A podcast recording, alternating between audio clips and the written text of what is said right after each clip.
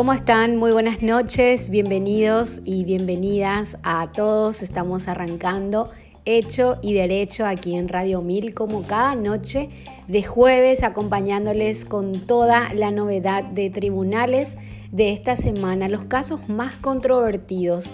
Si tendríamos que elegir un tema más controvertido de esta semana, yo elegiría el caso de la gobernación de Central porque dio un giro inesperado en la investigación.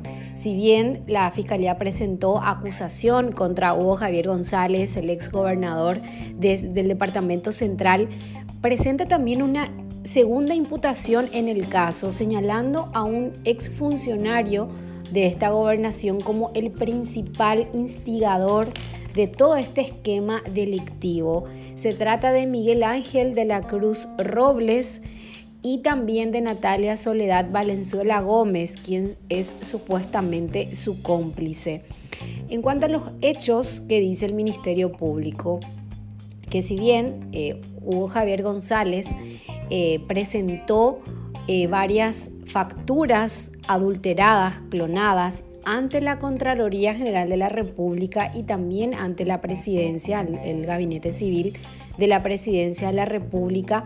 Todo esto fue gestionado y orquestado por este hombre que les digo, Miguel de la Cruz Robles. Supuestamente él, siendo funcionario, eh, exactamente exdirector general de la Dirección de Gabinete de la Gobernación de Central, entre mayo y julio del 2021 habría coordinado con los otros funcionarios eh, de la gobernación, así como también representantes de, la fundación y contratistas, la creación, la modificación y adecuación de los convenios específicos, eh, contratos de obras, eh, también facturas y respaldos documentales que estarían justificando los desembolsos irregulares que realizaron a esta fundación CIAP. Eh, incluso el presidente, para el presidente de esta fundación CIAP, la fiscalía solicitó un procedimiento abreviado, es decir, una condena ínfima eh, sin siquiera ir a juicio oral. Estamos hablando de Tadeo Robles, no, Tadeo Álvarez, digo bien. Eh, él era el principal investigado, el principal imputado hace un año, pero hoy eh, en el requerimiento conclusivo de la fiscalía dicen, no, él es una víctima más de este esquema delictivo, eh, se usó su, el nombre de, su fundación, pudo haber sido otra fundación, es una víctima, eh, digamos, del menor eslabón, una, un cómplice del menor, eslabón, pero ¿quién sería el principal sospechoso o el principal imputado ahora? este hombre que les dije, Miguel Ángel de la Cruz Robles.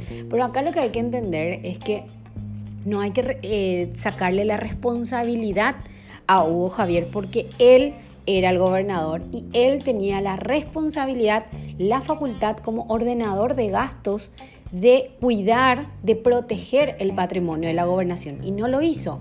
Firmó dos resoluciones donde se desembolsó de forma irregular más de 5 mil millones de guaraníes a esta fundación para obras supuestamente, pero estas obras ya se realizaron incluso antes de los desembolsos y son fondos que estaban destinados para la reactivación económica por la emergencia sanitaria a, través, a raíz de la pandemia.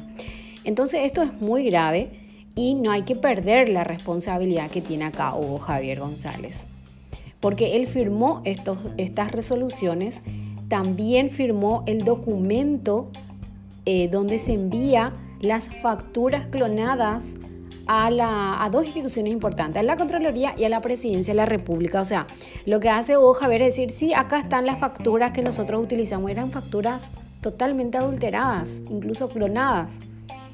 Entonces, acá está bien que diga, bueno, el Ministerio Público diga, bueno, acá sale alguien descubrimos que no, que, el instigador de todo esto era el, el exdirector de gabinete de la gobernación, pero eh, Hugo Javier no, no, puede no tener responsabilidad. Igual la, fiscalía le acusó por, por todos los delitos por los que fue imputado. Estamos hablando lesión de confianza, declaración falsa, producción de documentos no auténticos y también asociación criminal. Eh, él sigue con arresto domiciliario. Hay que recordar que la eh, hay que recordar la implacable actuación que tuvo la jueza María Elena Cañete, en este caso la jueza de San Lorenzo, porque ella mantuvo el arresto domiciliario para, para el ex gobernador Hugo Javier González. Eh, y, por ese motivo él no pudo salir de su domicilio y no pudo cumplir funciones en la gobernación. Si era por el Ministerio Público, eh, él ni siquiera iba a estar con arresto domiciliario porque señaló el, fiscal Estigarribia en, la audiencia de que ya no era urgente que tengan la prohibición de acercarse a la gobernación, una medida que había solicitado al inicio de la, imputación. y si no era por ese arresto domiciliario, él iba a seguir campante en la gobernación, de donde hizo desembolsos irregulares. ¿qué seguridad íbamos a tener que eh, estén en sus manos la gobernación de Central, siendo que ya realizó eh, desembolsos irregulares. Y bueno, por una cuestión de que no podía salir de su casa y cumplir sus funciones, eh, la gobernación decidió eh, destituirlo. Pero por eso vemos la importancia de, tener una medida cautelar en el momento urgente, ¿verdad? El fiscal decía en conferencia de prensa de que ellos no quieren que se compurgue la pena, eh, y señalaba de que no es el momento que, tenga prisión eh, ya eh, inmediatamente, sino una vez que haya una condena firme. Y sabemos, señoras, señores, sabemos que la condena en casos de corrupción muchas veces no llega. No sé, hay un por ciento, y más ahora que están tratando un proyecto de ley donde quieren reducir la pena por hechos de corrupción eh, incluso cambiar la descripción, o sea, el tipo penal de lesión de confianza, eh, cambiar en el sentido de que supuestamente el autor sí tuvo la intención de perjudicar o de ocasionar un perjuicio patrimonial. Y ahí estamos hablando ya de una cuestión muy subjetiva. Eh, y, y, esto va camino a la impunidad. Así que es tan difícil para nosotros los paraguayos y paraguayas eh, verle a un corrupto en la cárcel, o sea, que haya una condena firme, porque alargan tanto, prescriben los casos y queda totalmente impune. Entonces, por eso yo creo que es importante eh, resaltar la, la, medida cautelar que pesa hoy sobre Hugo Javier, que le impide cumplir sus funciones como gobernador y así tendrían que actuar en todos los casos de corrupción, porque ¿cuántos diputados, senadores, cuántas autoridades siguen en sus funciones estando imputados o acusados, y muchos condenados incluso.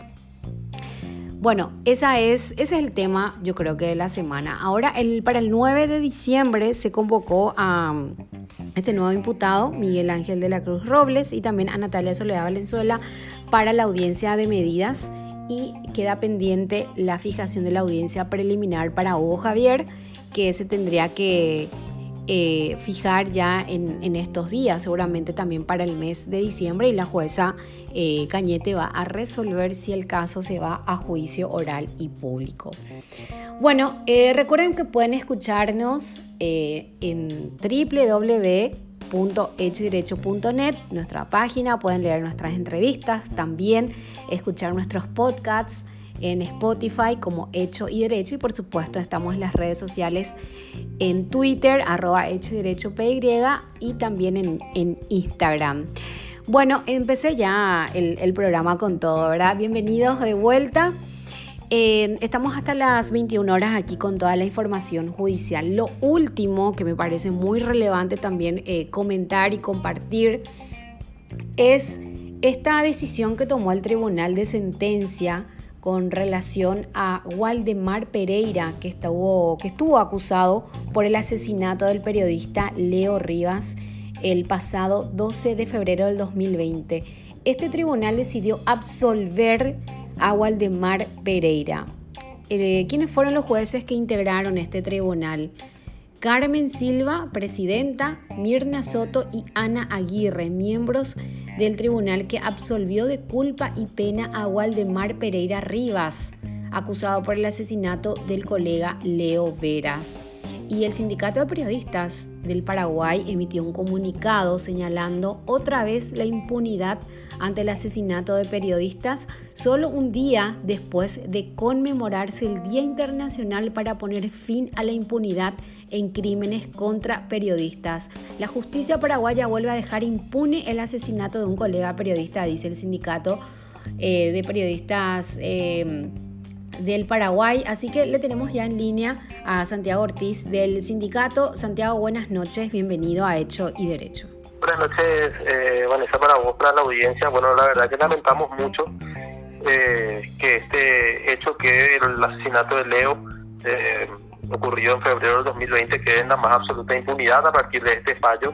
Ayer nomás estábamos conmemorando el Día Internacional para poner fin a la impunidad de los crímenes contra periodistas, un día que, que lo conmemora las propias Naciones Unidas, la UNESCO, todos los organismos internacionales, instando a los gobiernos de los estados a a evitar la impunidad de los crímenes contra periodistas.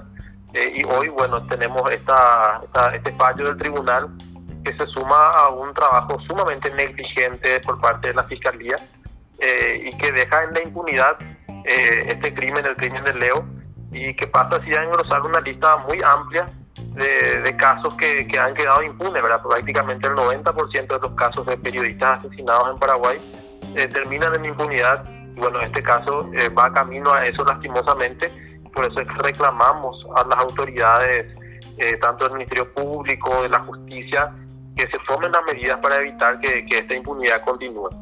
En este caso, solamente Waldemar eh, era el sindicado, el sospechoso, el acusado de este caso, eh, Santi.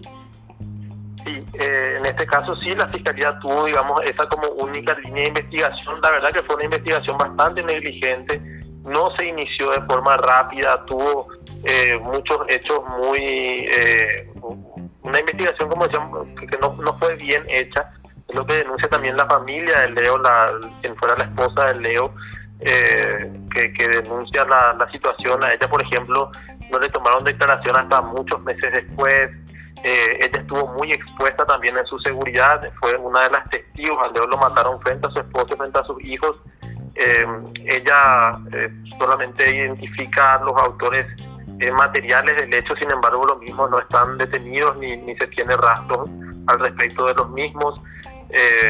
Bueno, realmente con este fallo está quedando en absoluta impunidad porque no, no hay otros acusados, ¿no? Entonces también nosotros cuestionamos mucho el accionar de, del fiscal, de los fiscales en este caso, porque no se cumplió, digamos, con con los estándares básicos de investigación en los casos que afectan a periodistas, ¿verdad? Que, por ejemplo, tiene que ser con la diligencia adecuada, eh, agotar todas las líneas de investigación respecto a los trabajos que venía desarrollando el periodista, etcétera.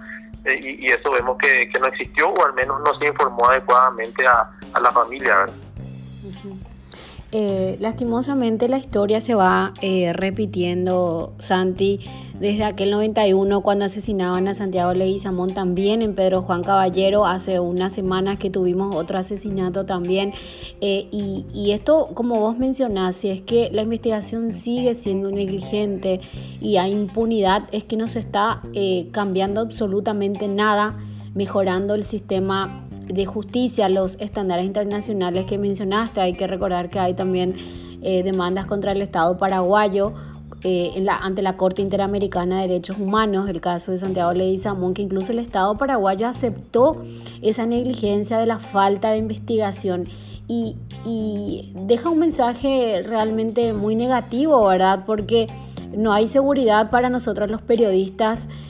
Totalmente, es lo que decimos también en el comunicado que, emitimos en la tarde de hoy, es que mientras siga la impunidad, eh, este, este es un cheque en blanco, digamos, para los grupos criminales, para los grupos de poder que buscan eh, imponer el silencio y la censura por vía de la violencia, ¿verdad? Porque lo que, le está, lo que se le está diciendo a estos grupos es que pueden seguir matando, que pueden seguir acallando voces, porque total no pasa nada y nadie paga las consecuencias.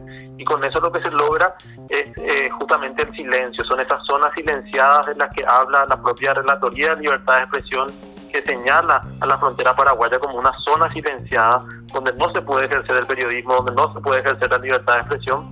Y con eso finalmente lo que llega es que la democracia se deteriora a un punto en que en realidad no existe, ¿verdad? Entonces no podemos decir que vivimos en un país en democracia cuando no se puede ejercer la libertad de expresión en una zona tan importante como son, por ejemplo, las zonas de frontera, en este caso la zona de Pedro Juan, ¿verdad? Donde no solamente ya son asesinados colegas, sino también autoridades eh, y, prácticamente eh, termina justamente en eso, en que eh, en lesionar la, democracia del país y en vivir en una zona de silencio y, de oscuridad.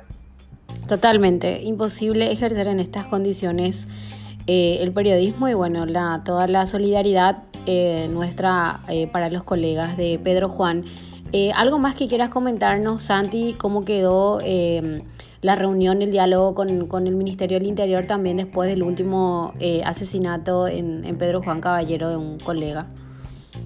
Bueno, sin contar que, nosotros seguimos trabajando a partir de, desde mucho antes, pero también, por supuesto, a partir de lo que pasó con, con el caso de Humberto Coronel, que a propósito tampoco vemos muchos avances en la investigación y, ese siempre es un temor porque los primeros meses son claves, los primeros días son claves para, para poder llegar a resolver un caso. Lastimosamente no hay muchos avances, no se tiene información, ¿verdad?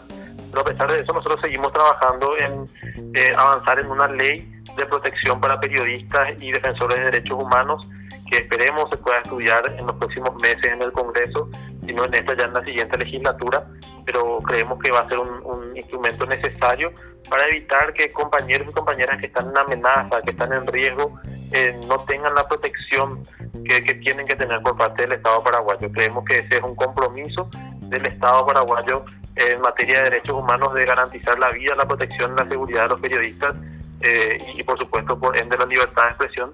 Eh, y, bueno, esperemos que se pueda avanzar en, estas y otras medidas para, para, garantizar esa seguridad y garantizar la libertad de expresión.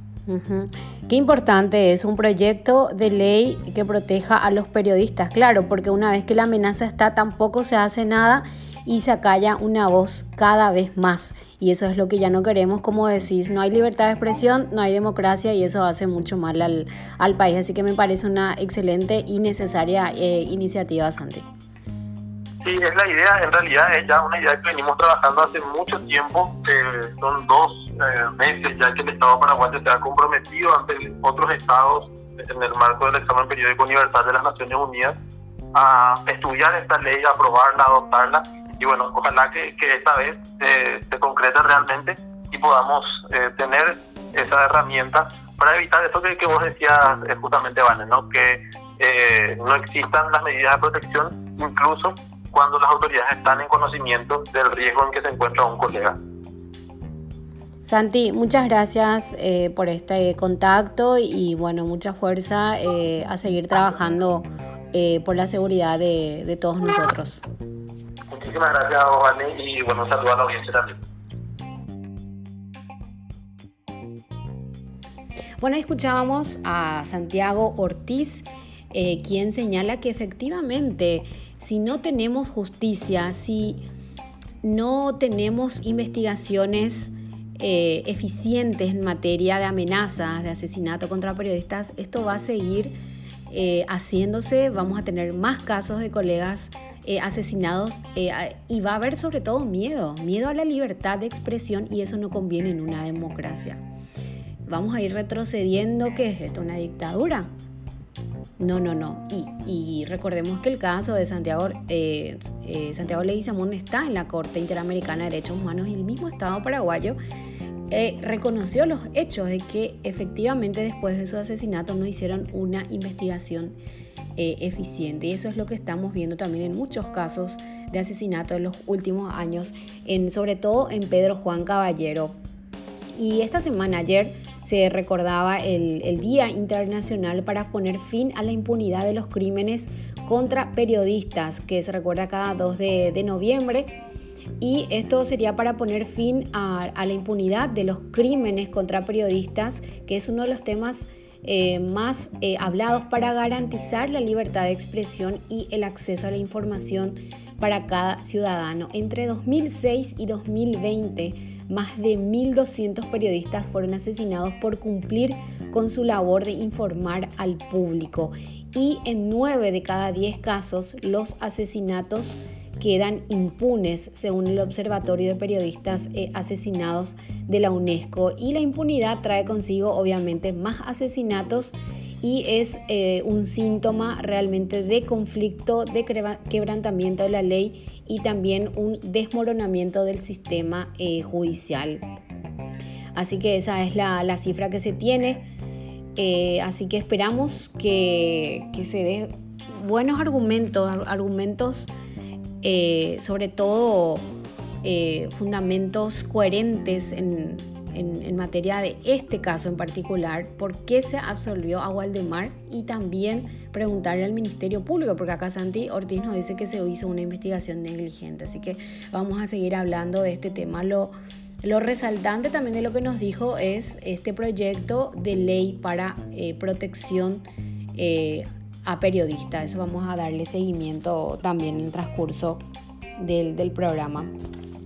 Bueno, eh, también Hoy un, gremio, el gremio de jueces de ejecución del Paraguay, emitió un comunicado eh, repudiando la decisión del Pleno de la Corte Suprema de Justicia de realizar eh, una designación aparentemente sin tener en cuenta la formación de, la doctora Rosalía González, quien eh, se desempeñaba como jueza del Departamento eh, central de jueza de ejecución no fue confirmada en el cargo y ella dice que no le dieron ninguna explicación.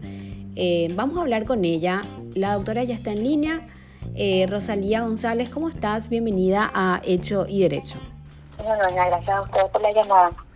Bueno, doctora, veo que el, el, gremio de jueces de ejecución del Paraguay emitió un comunicado, por una parte, eh, repudiando lo que decidió la Corte Suprema de no confirmarla en el cargo y resaltando también su, su trayectoria.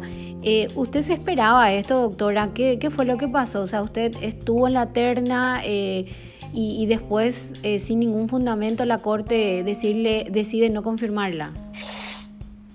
Sí, es así. Eh, estaba interna en el edicto 2, junto con, muchísimos colegas que estaban para confirmación de cargo. Eh, y bueno, la sorpresa fue llegar al medio de la alegría para muchos confirmados, la tristeza de otros que no fuimos confirmados. Yo estaba a mi cargo entre ellos.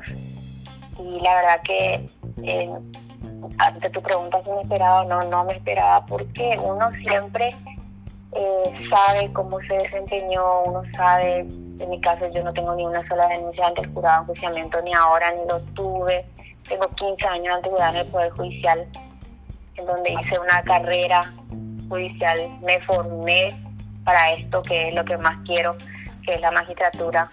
No tengo ninguna sanción, nunca tuve ninguna sanción en los 15 años ni por llegar a por decirlo de alguna de alguna forma cuando era funcionaria. De hecho empecé empecé como practicante en un juzgado penal antes de ser funcionaria judicial.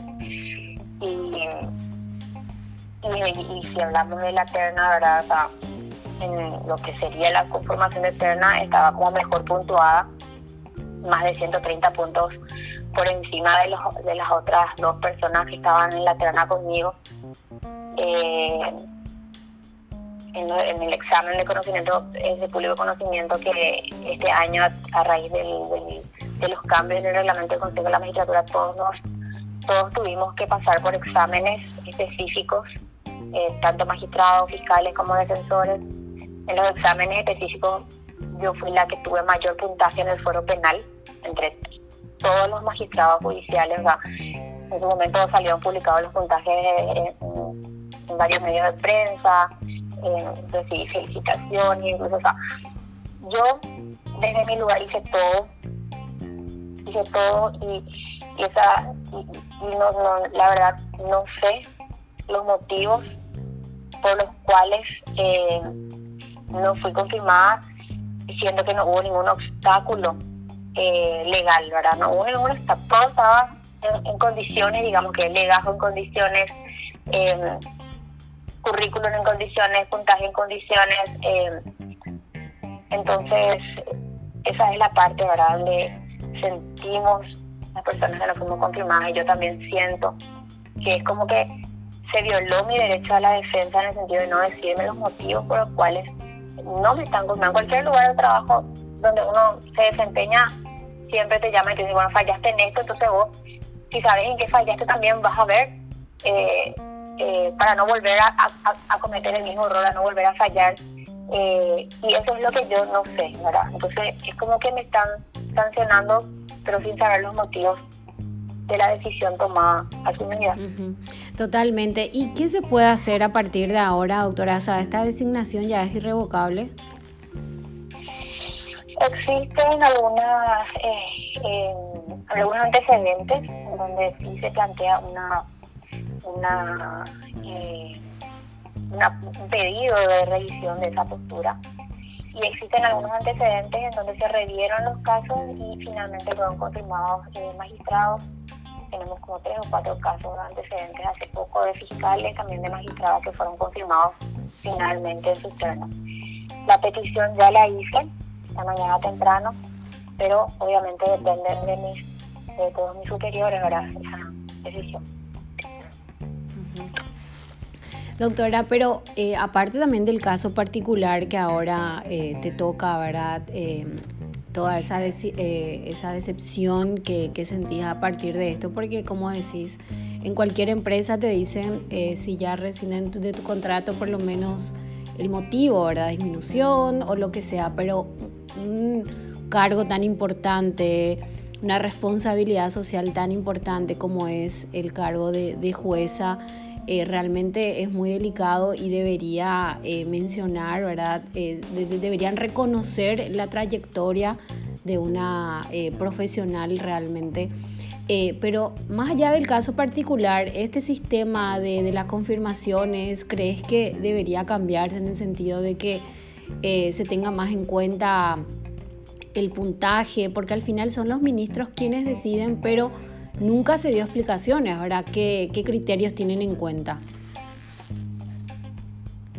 Habla desde hace años de, ustedes sabrán eh, sobre la, la famosa ley de la carrera judicial, que es lo que tal vez no conozco yo en detalles el proyecto de esta ley, pero es lo que dicen que serviría eh, para un futuro, ahora eh, que se eviten estas circunstancias y que realmente se analicen y se sopesen todas las circunstancias para la confirmación o no de un magistrado eh, en su cargo. Porque no solamente puede ser de repente un magistrado ocurre, ocurre muchas veces que un magistrado tiene menor puntaje que sus tornados, pero también hay una realidad que al magistrado le cuesta mucho más de repente capacitarse porque no, no, no dispone de mucho tiempo libre, al menos los magistrados están siempre adentro de sus oficinas, de sus despachos, inundados de esa cantidad de expedientes. Ahora, entonces, eh, es un poquitito, cuesta un poquito más eh, a partir del cargo continuar con esa formación. Eh, es una, te, te, dedicas muchas horas a eso y entonces resta hora a otra. En mi caso, por ejemplo, yo seguí capacitándome. Soy doctora en Derecho por la Universidad Católica Nacional de Asunción. eso, ah, eso hizo un plus de que justamente mi puntaje, vamos a decir que esté muy elevado por los demás puntajes, está 130 puntos para arriba, pero es porque, porque también, a pesar de estar en la magistratura, nunca descuidé las capacitaciones y también estuve preparándome para el siguiente paso. Y el siguiente paso de un magistrado siempre es esa tan ansiada, esa, confirmación que se dé para que pueda seguir dentro de, la carrera judicial y también uno pueda seguir haciendo lo que le gusta, porque realmente en, en en el caso mío y de muchos otros colegas que conozco, es realmente vocación. No es que un día nosotros mismos queremos ser magistrados, no, sino que es toda una carrera, es todo un inicio. Desde aquella época en que éramos estudiantes decíamos queremos ser jueces porque queremos hacer las cosas bien. Totalmente, no hay una seguridad, doctora, en, todo eso que uno hace, ¿verdad? Incluso la, especialización, la formación doctora en Derecho, eh, y que no se tenga en cuenta eso realmente eh, no, no, hay una seguridad en, el trabajo del, del, juez actualmente y por eso juega, es un papel muy importante verdad el, la presentación de la carrera judicial sí o sea el proyecto. no, hay. Claro no hay seguridad el proyecto está. Ojalá que salga en algún momento. Eh, y por mi parte es agradecerles a todos por el apoyo y ojalá se pueda rever esta postura ahora, porque realmente eh, quisiera seguir. Si me lo permiten, quisiera seguir. ¿Cuál, ¿Cuál es su especialidad, doctora? En el foro penal. Siempre estuve en el foro penal. Eh, estuve estos años trabajando como juez de ejecución penal ordinario. También los últimos dos años y medio estuve eh, como interina en el foro de crimen organizado y delitos económicos. Estuve cubriendo dos, dos eh, el ordinario y el especializado, el foro especializado también. Bueno, doctora, eh, mucha fuerza. Realmente em, es muy injusto que, no se le haya confirmado en, el cargo una percepción mía. Realmente que hay que respetar la, formación, la trayectoria eh, y sobre todo desde la Corte deben eh, ser más criteriosos ¿verdad? a la hora de designar jueces en manos de personas preparadas eh, está prácticamente nuestra libertad y, tener justicia ante cualquier conflicto. Así que realmente ese es el mensaje hoy, ¿verdad? Eh, y también promover la, carrera judicial sobre todo. Sí, así mismo. Muchas gracias. Doctora, muchas gracias. Hasta luego. Bueno, ahí escuchábamos, hablábamos con la abogada, doctora en Derecho, Rosalía González, quien pidió una revisión a la decisión que tomó el Pleno de la Corte. Por eso es tan importante eh, que haya una carrera judicial, porque es, eh, eso es lo malo en nuestro país, que, a ver, no se tiene en cuenta la formación. Ella dice, yo me formé, soy doctora en Derecho. Muchos jueces no son doctores en Derecho. Ella fue la mejor puntuada en la terna eh, tampoco tiene denuncias, eh, ningún aspecto negativo para mencionar que, tiene una trayectoria un poco cuestionada, ¿verdad? En su ejercicio eh, judicial, pero de igual manera no fue confirmada en el cargo y esto afecta realmente a cualquier abogado, cualquier persona que esté preparándose hoy, porque los másteres están súper caros. Ser doctora en Derecho no es cualquier cosa realmente. O sea, todo, toda la preparación, o sea, el sacrificio que lleva a estudiar y más el gasto también que significa y que de un día para otro no decidan confirmar. O sea, yo creo que tendrían que dar explicaciones y este sistema también de selección. O sea, los ministros de la Corte ahí ya mencionando al favorito sin decir eh, porque eh, es, realmente muy, como muy arbitrario, ¿verdad? Entonces, eh, por eso me, interesaba poder conversar con la doctora y también tener un poco más de criterio a la hora de seleccionar a las personas que van a emitir justicia en, en nuestro país. Bueno, tenemos que hacer la pausa, la vuelta rápidamente compartimos con ustedes estas entrevistas con varios exponentes juristas a nivel internacional que estuvieron la semana pasada eh, aquí en Asunción, en este Congreso Internacional de Derecho Comparado, donde se habló de todo, derechos humanos, también derecho internacional privado, eh, la responsabilidad civil, contratos, arbitraje, de todo. Así que a la vuelta de la pausa ya volvemos con más información.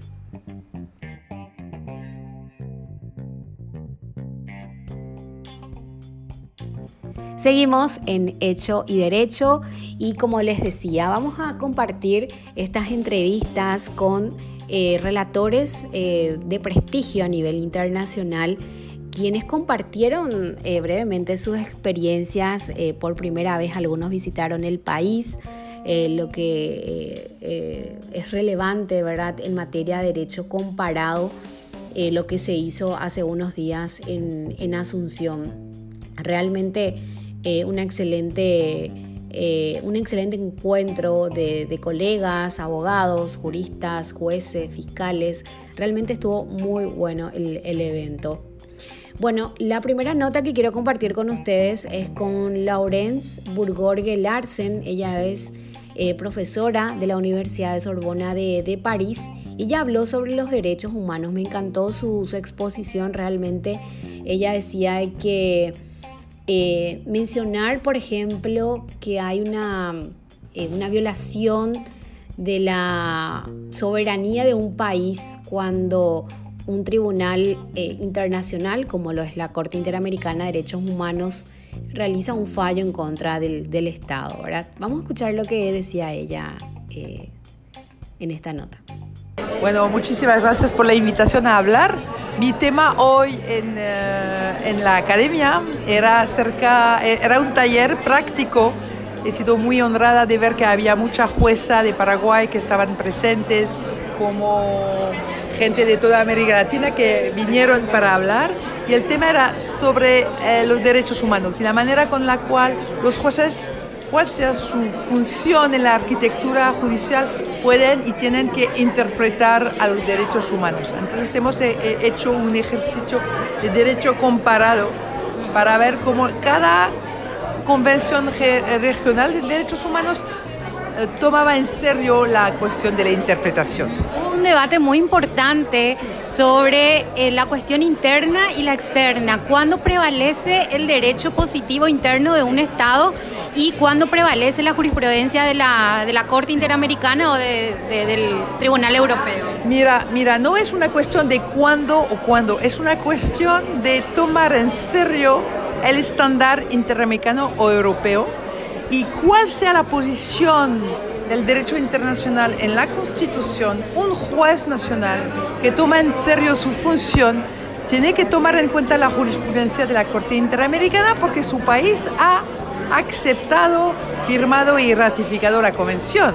Entonces después no es cuestión de rango, es cuestión de ser fiel a la eh, voluntad del Estado paraguayo de estar debajo del control de la Corte Interamericana y tomar en serio la jurisprudencia. Esto independientemente a que el Estado diga que la Constitución prevalece y luego los tratados internacionales, que es así en Francia, pero, pero no tienen en cuenta la jerarquía. Totalmente, porque, porque al mismo tiempo de esto, el Estado paraguayo ha ratificado la Convención Americana y esta Convención Americana ha sido interpretada por la Corte Interamericana. Entonces es la interpretación de la Corte Interamericana que tiene que estar toma en cuenta por el juez nacional y que organiza la, la, armonización con las normas nacionales. Y aquí no hay que pensar en términos de jerarquía, hay que pensar en términos de armonización y de interrelación. Usted también mencionaba la cuestión eh, del activismo Usted mencionaba eh, que es importante también la cuestión del activismo y por ende eh, se podría dar la transformación también con las interpretaciones de los jueces. Sí, mira, mira, eh, cada avance social, económico, cultural en la historia de la humanidad ha sido la mezcla entre el derecho tal como puesto por las autoridades parlamentarias y la sociedad y sus grupos de intereses. Y el derecho es la, es la combinación de la voluntad de, un, a un momento dado de, de, los representantes del pueblo que tienen también que tomar en cuenta las reivindicaciones sociales, culturales que pueden venir de las ONG, pero no únicamente. Entonces, es una mezcla de, de todo esto. Y el activismo viene, de, para, viene a dos niveles. Al nivel de la elaboración de la ley, donde la gente puede hacer presión para que tal o tal derecho o tal o tal punto sea mejor para los ciudadanos y también al nivel de la implementación. Cuando hay una decisión judicial, cuando hay una ley que no está implementada, aquí viene el rol de la sociedad civil para decir, esta ley, el Estado no lo aplica, los jueces no, no aplican la ley correctamente, hay que luchar para que sea aplicada. ¿Me sigues? Y aquí el activismo es fundamental. Totalmente. Bueno, ¿qué le gustó Paraguay? ¿Qué significa para usted este evento aquí? Mira, es la segunda vez que, que vine en Paraguay y he visto la transformación de la ciudad de manera impactante porque había venido hace 10 años y la, la, manera con la cual la, gente nos, nos, está acogiendo es fantástica, la organización del Congreso de Derecho Comparado es impactante, es una manera de reunirse con mucha gente de todo el mundo y pensar de manera conjunta el, el, derecho comparado. Y la, la, la, la, muchedumbre paraguaya, es decir, la, presencia paraguaya hoy es impactante en este Congreso, entonces es una manera para conocernos mejor y es importantísimo. Usted como docente de la Universidad de Sorbona de París, que es una de las más prestigiosas del mundo en materia de derecho, ¿qué le dice a los abogados, a los estudiantes aquí de Paraguay y, de todo el mundo? Eh, yo digo, por favor, siguen, siguen siendo muy focalizados sobre sus estudios trabajan, porque es únicamente el trabajo que pueden permitir, que puede permitir un crecimiento personal e intelectual para después, una vez en función o abogado o juez o activista, ustedes pueden participar a la transformación de su sociedad y eso es importantísimo. Merci madame, enchantée, je voudrais aller en France. Il faut travailler votre français, votre français est très bon, continuez, continuez à travailler le français, vous parlez bien, il faut l'écouter tous les jours. Et pour écouter tous les jours du français, il faut que vous écoutiez France Inter ou France Culture. Ce sont deux grandes radios très cultivées. Et si vous écoutez tous les jours France Inter ou France Culture, ah, lo siento, lo, es, lo dicho en, en francés. Uh, hay que escuchar cada día France Inter o France Culture para mejorar el francés. J'adore France. Ah, c'est bien, bravo, bravo. Merci, gracias, gracias, muchas gracias por la entrevista. Ahí escuchamos a la doctora en Derecho Laurence Burgorge Larsen, eh, abogada, doctora francesa, eh, y ella decía, no hay que pensar en una cuestión de jerarquía, sino en la armonización de las leyes. Clarísimo, clarísimo realmente eh, lo, que, lo que mencionaba. También hablamos con Alexander, él es secretario adjunto de la Academia Internacional de Derecho Comparado, eh, por qué es importante analizar, comparar las leyes a nivel internacional, nos decía en esta entrevista. Bienvenido, eh, doctor, a Hecho y Derecho. Un gusto tenerlo aquí en esta entrevista.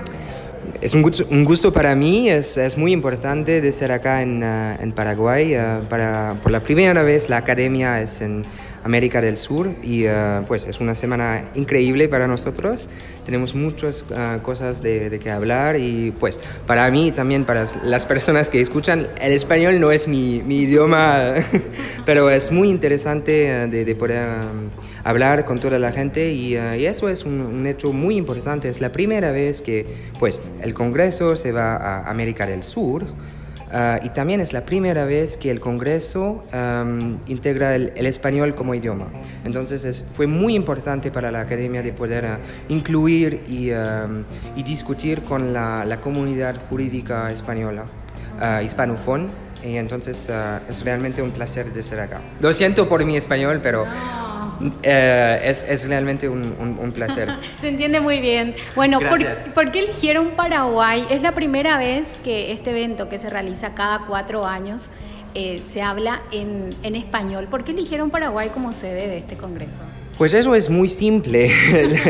es muy simple, es, es, simplemente también porque cada vez que organizamos un, un evento, uh como es el Congreso Mundial cada año, uh, cada cuatro años, um, hay que uh, arranjar todo y organizar con un organizador local. Y conocemos al CEDEP, que es la institución que organiza con nosotros este congreso, y el CEDEP es, eh, tiene su sede en, en, Paraguay. Entonces fue muy importante para nosotros y también pues es muy lógico porque es en el centro de América del Sur. Entonces es, es lo más lógico para, para que sea la buena distancia para toda la gente para poder venir y, uh, y somos muy contentos de contar sobre, pienso que el último es 1200 participantes. Es increíble. Entonces uh, fue una buena decisión uh, Paraguay. Somos muy, muy contentos y, uh, y, y, todo funciona muy bien. ¿Le gustó Paraguay? Sí, sí. Voy a hacer un poco un, un, un tour. yo, yo, veo un poco de Asunción y es -huh. muy, muy bueno. y voy a hacer un tour um, en la, el sábado, pienso. entonces es, es, también una, una, oportunidad de conocer un poco al país, a la cultura. Y eso también es muy importante.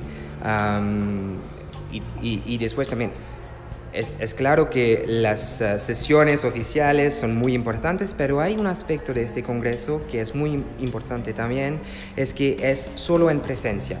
Habíamos um, decidido que no va a ser un evento en uh, formato híbrido, porque lo que queremos hacer es conectar, conectar uh, como se dice en inglés, networking, y esta parte del Congreso, con, pues Puedes verlo en todas las sesiones cuando hay la pausa. La pausa es un momento muy interesante también porque hay personas que, que, que aprenden a conocerse y, y, eso va a crear muchas cosas, muchos um, proyectos juntos y estamos muy, uh, muy uh, contentos con eso también. Et vous êtes français Oui, merci beaucoup de passer au français. Euh, oui, oui, je suis français et allemand. Soy francés y alemán. Uh, sí, y hablo inglés, pero como digo, el, el, el, español no es mi idioma, pero eso fue también una cosa que, que yo quiero decir, es que la gente fue tan simpática y, y, y me ayuda también para comprender lo que yo estoy diciendo, pero es, muy, es, es realmente algo que, que, es muy, muy bueno también. Uh -huh. por la interculturalidad que le decimos. ¿Cómo está en Francia en la evolución del derecho, eh, los abogados eh, generalmente ahora? ¿En qué se van especializando más? ¿Cuál es el auge del derecho en Francia? Eso es una buena, buena, buena pregunta también. Pues es un poco difícil de decir porque pienso que en Francia, uh, pues es claro que hay mucho, muchos uh, abogados que, que, que, trabajan sobre contratos, todo lo que es el business, pero, pero la comunidad tiene también un, un, un, gran grupo para todo lo que es el derecho penal, el derecho administrativo.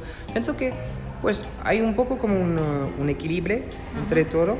Um, pero pues es, es, una evolución que podemos ver en todos los otros países también. Um, lo, lo, que yo puedo decir de, desde la, la, perspectiva del derecho comparado, que es el tema, claro, del, del, Congreso General, es que, es que el derecho comparado es algo muy, muy importante uh, que, que, que, tienen en, en, el currículum de las facultades en Francia y es algo que es muy uh, cultivado, es una cultura de derecho comparado, pero es es natural porque debe tener en, en cuenta que, uh, un, un, ejemplo, cuando haces uh, contratos um, en Francia y que hay que uh, utilizar el Código Civil, el Código Civil ya, no vas a utilizar, utilizar, solo el Código Civil, vas a utilizar el derecho europeo también. Entonces hay, hay esta cultura de, de, de, que tienes que, que, ver todo lo que está... Ampliar, ampliar el conocimiento en, en, materia de derecho universal de, de todos los países. Sí, ir utilizando es. jurisprudencia también del Tribunal Europeo, conocer lo que dice la Corte Interamericana de Derechos Humanos. Sí, sí, eso es muy, muy importante y, y, y um, eso no es solo para contratos, es para sí. todos los, los, tipos de derechos y mm, pienso en este momento a una de, la, de, de las uh, relatores um, que se llama uh, Laurence Burger Larsen, que publicó un libro Uh, hizo un libro, un estudio muy interesante y compara la corte americana, la corte europea y la corte africana. Eso es lo que hace, tenemos que hacer y eso es, es muy importante. Cuando utilizas el derecho es importante de también, como puedes, uh, utilizar diferentes idiomas para entender los diferentes contextos y esta pluralidad cuando la, cuando la tienen es, es una riqueza, una riqueza que es que es muy importante uh -huh. y que, que hay que, que, cultivar y entonces puede realmente ser uh, útil aprender también el francés, además del inglés, que es muy utilizado, pero a la academia insistimos mucho para que las sesiones pueden ser en francés o en inglés, y como uh -huh. lo he dicho por la primera vez, en español. Et je voudrais étudier en, en France. eh ben, J'espère que ce sera possible, euh, je le souhaite de, de tout cœur. Eh, merci, monsieur. Gracias. Enchanté.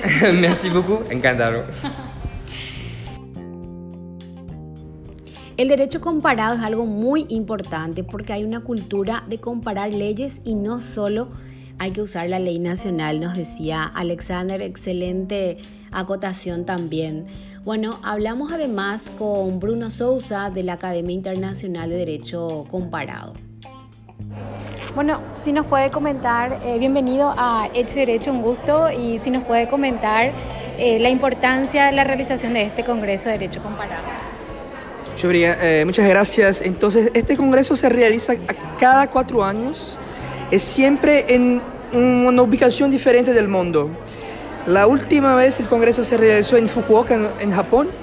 Este año se realiza en Paraguay, es un gran evento, la Academia tiene más de 100 años.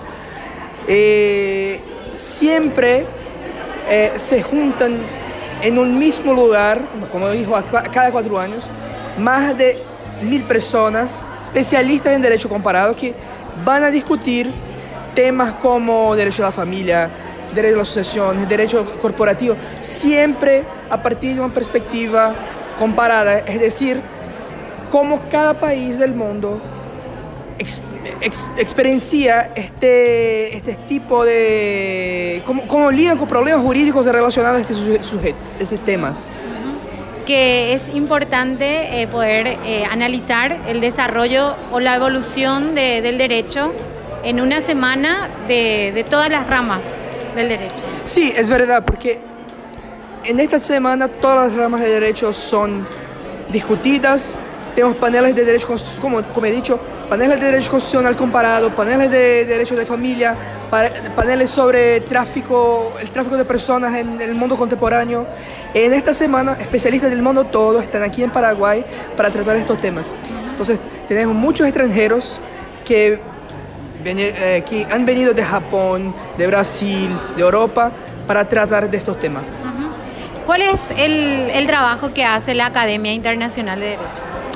Comparado. Entonces, la Academia Internacional de Derecho Comparado, su misión es una misión científica, entonces es de producir conocimiento, es decir, producir relatorios generales y nacionales sobre el estado del arte en cada área del derecho. Y eso lo hace a más de 100 años.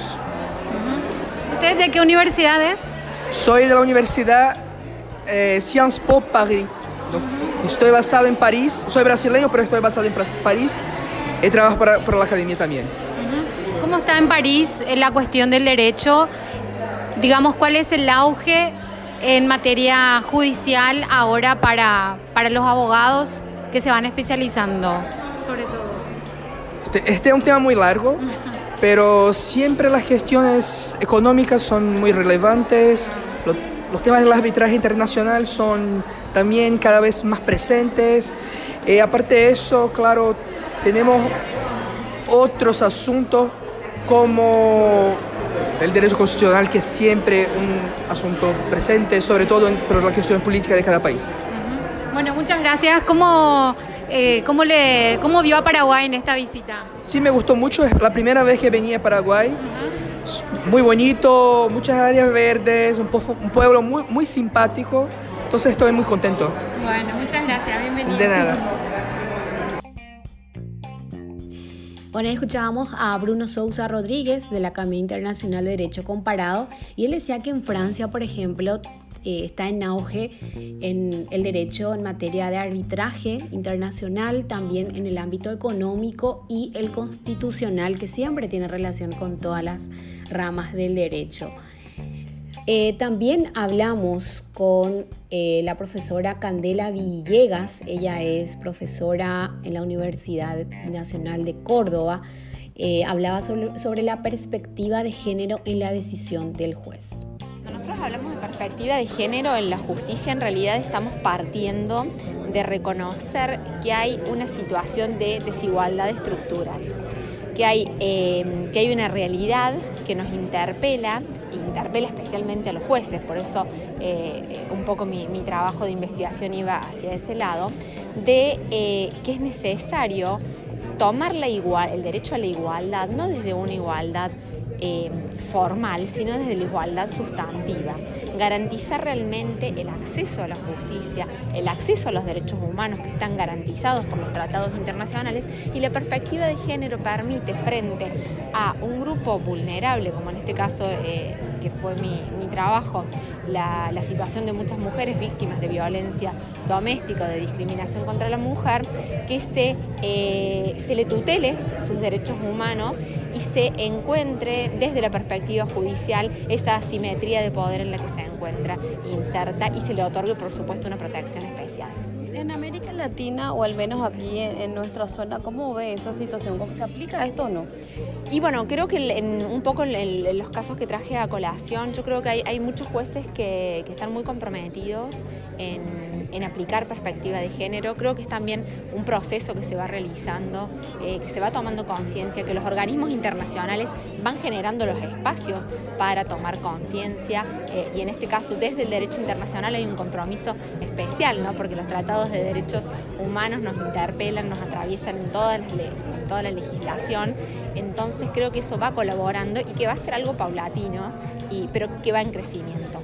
Eh, en el caso de los niños y niñas también es importante la perspectiva de género, los ejemplos que usted mencionó. Sí, sin duda, porque pensar que la perspectiva de género afecta solo a, las mujeres o, a la madre en el caso de, los, de, restitución no, mm, no, nos enfoca eh, eh, en una parte del problema nada más. Porque hoy no podemos negar que un niño que se encuentre inserto en un hogar donde eh, ha existido violencia doméstica, donde ha existido discriminación contra la mujer, no eh, va a tener ningún efecto sobre el crecimiento y el desarrollo del niño. Sin duda que va a tener algún efecto, entonces e, esa es la importante tarea de los jueces, ¿no? de poder valorar en cada caso en concreto cuando se presenten este tipo de situaciones. Hoy en día es importante que el juez pueda conocer al respecto y sobre todo porque es algo que ya involucra a toda la familia y sobre, a los niños también. Exactamente, sí, sí. No, no, se trata de una, de una cuestión eh, que, afecta solo eh, a la mujer, ¿no? Los, tratados de, derechos humanos eh, desde la perspectiva de género, desde este enfoque analítico, de, una manera diferente de ver el derecho, atraviesa a la familia en, en, su completitud y además permite detectar cuáles son las complejidades de cada una de, las familias. Bueno, y esa es la importante tarea, la importante responsabilidad que tiene el juez, ¿no? De adentrarse en la complejidad familiar y poder detectar cuál es realmente el interés que hay que tutelar en ese caso en concreto que se encuentra frente a una vulnerabilidad. Entonces, bueno, importante tarea que tiene el juez. ¿Su primera visita a Paraguay le gustó el país? La primera visita, sí, la primera vez que vengo a Paraguay, encantada, eh, maravillada con, el país, la verdad que disfrutando, estoy desde el martes, disfrutando este hermoso, este hermoso país eh, y sobre todo la calidez de la gente. En esto más que agradecida porque no, nos han dado una bienvenida increíble. Ahí escuchábamos entonces eh, a la profesora de la, de la Universidad Nacional de Córdoba, Candela Villegas. Ella decía que un juez cuando falla con perspectiva de género no solo se refiere a la mujer, sino que atraviesa toda la familia, lo que permite detectar justamente la complejidad y poder encontrar el derecho que debe ser protegido. Bueno, nos vamos. Gracias a todos por acompañarnos. Nos reencontramos el próximo jueves puntualmente a las 20 horas. Recuerden que pueden volver a escucharnos en nuestra cuenta de Spotify Hecho y Derecho y también pueden visitar nuestra página hechoyderecho.net. Estamos en redes sociales, Twitter e Instagram. Nos reencontramos el próximo jueves. Que tengan una excelente noche. Chao, chao.